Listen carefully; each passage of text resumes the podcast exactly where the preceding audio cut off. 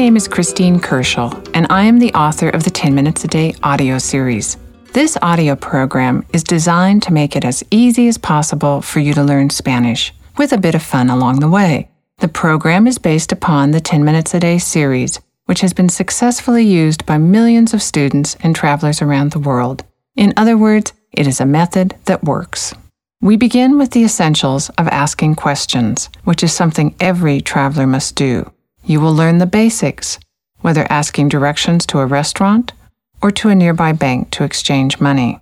Once you are comfortable with asking questions, we proceed to understanding the answers and being able to genuinely speak and read Spanish with ease. Each word, each verb, each step is a building block and has been carefully selected to help you use and understand the language as quickly as possible. As you work your way through the book and the CDs, you will notice that Spanish words are even incorporated into your instructions. A Spanish word is introduced, the English meaning is given, and the Spanish is given again. This is another way to help you hear and learn your new language. You will also hear many words which sound very similar in both languages. Celebrate these as they do not require any extra practice or effort to learn. There are many reasons for learning Spanish, but whatever your motivation is, congratulations. This audio program will give you the essentials, whether you are traveling to visit family, doing business in a Spanish speaking country, have friends or neighbors who speak Spanish, or simply love Mexican cuisine or Latin dance. Knowing another language opens doors to new friends, new adventures, and makes any journey much easier and certainly more fun. I encourage you to laugh at your mistakes. Yes, they will occur. And when you feel frustrated, which we all do at some point, take a break, review what you have learned, and continue on. Do not worry about making a mistake or not speaking quickly enough. Go back and review. And if you speak slowly, that's fine. This is not a race. The key is to spend at least 10 minutes every day with your new language. Remember to smile when you use your new language. You should be pleased with your accomplishment and confident with what you have achieved. Spanish speakers you meet will be pleased as well. We have assembled a terrific group of Spanish speakers from many different countries to act as your guides. We have chosen a range of accents and age groups so that you become accustomed to the wide range of voices and accents you will encounter on your travels. You will have many opportunities to practice your Spanish as you listen to and repeat the words and phrases you are hearing. Go back and review until you are comfortable. There is no rush. Go at your own pace, and once you feel you are ready, continue on. The CDs in Spanish in 10 Minutes a Day audio are divided into steps, which coincide with the steps in the book, Spanish in 10 Minutes a Day. This gives you the best of both worlds. I suggest you work ahead in the book and see the language.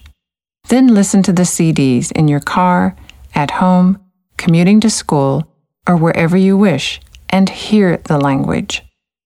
Use the sticky labels in the book for vocabulary reinforcement and the flashcards for practice. Maximize all the tools provided for helping you to learn Spanish. Each step has a number of CD tracks. When you review, you may either go back a little or if you prefer, go back to the beginning of the step.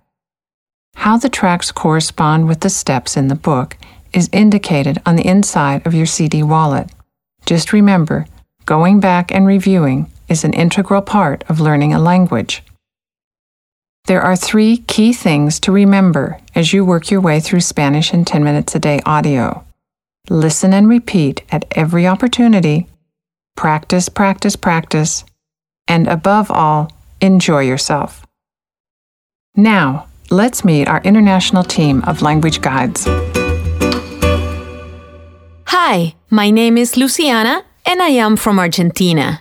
Hola, my name is Pedro and I am from Argentina as well. Hi, I am from Colombia and my name is Jaime. Hola, I'm from Spain and my name is Monse, or in Spanish, me llamo Monse. Hello, I'm Sebastian and I was born in Mexico. Hola, me llamo Patricia. My name is Patricia and I am from Mexico. Hola, me llamo Nicole. Buenos dias. Good day. Me llamo Alex and I was born in Colombia. Buenos días. Me llamo Pabla and I am from Chile. Buenos días. Me llamo Eduardo. I am from Peru. Hola. Me llamo Patrick and I come from Costa Rica. Have fun learning Spanish. Buenos días. Me llamo Balbina. I also come from Peru. Hello, I'm Kenny, and I'm from Seattle, where I work as a Spanish translator. Buenos días. Me llamo Laura, and I am from Mazatlan, in Mexico. Hola, me llamo Susan, and I lived in Chile as an exchange student. Let's get started. ¿Qué es eso? Which means, what is that? Try it. ¿Qué es eso? ¿Qué? ¿Qué es? ¿Qué es eso? The answer can be anything you might be indicating. In this case, it is a passport. Remember, always repeat the Spanish at least once. ¿Qué es eso?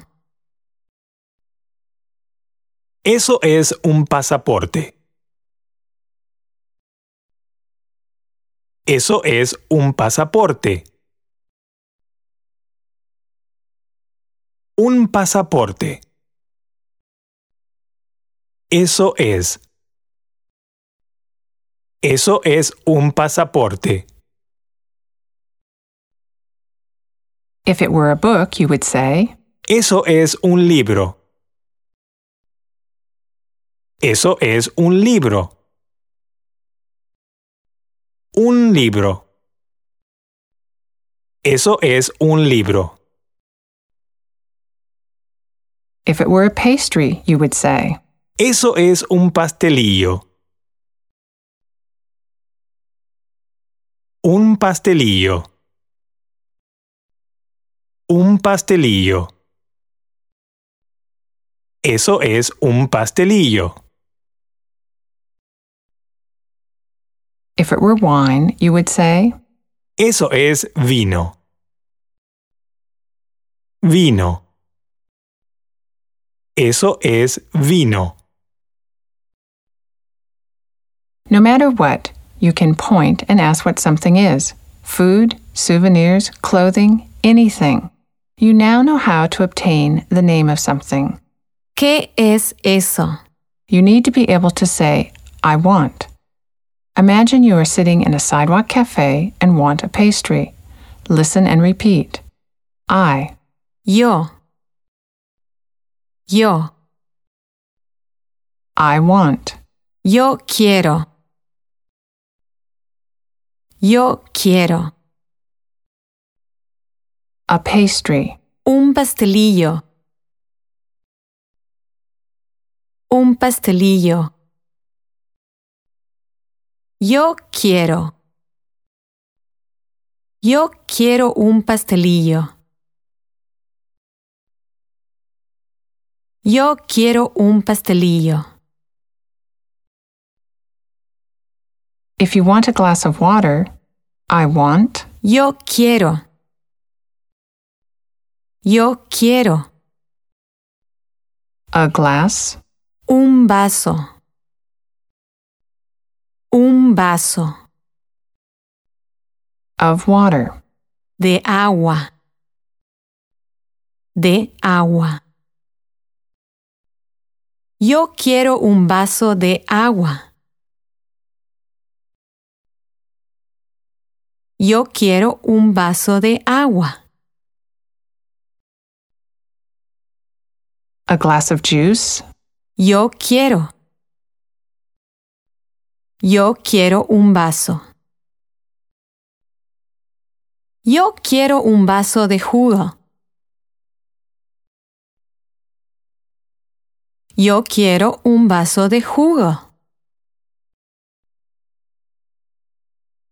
Again, the entire sequence. ¿Qué es eso? Eso es un pastelillo. Yo quiero un pastelillo. Or, ¿Qué es eso? Eso es agua. Yo quiero un vaso de agua. You are on your way to learning Spanish. You can always point and ask, ¿Qué es eso? and then simply say, I want that. Yo quiero eso. Yo quiero eso. With these few words, you can ask a question, find out the name of what you are looking at, and ask for it no matter where you are or what your circumstances might be. Your international group of assistants will take you through each step of Spanish in 10 minutes a day. Remember, laugh at your mistakes, have fun along the way, and enjoy learning your new language. Spanish in 10 minutes a day. Step 1. In your libro. Book. In your libro. Page 3. This is the alphabet section, which is best done together with the book. Turn to your libro, take a look at these two pages, and when you are ready, continue on.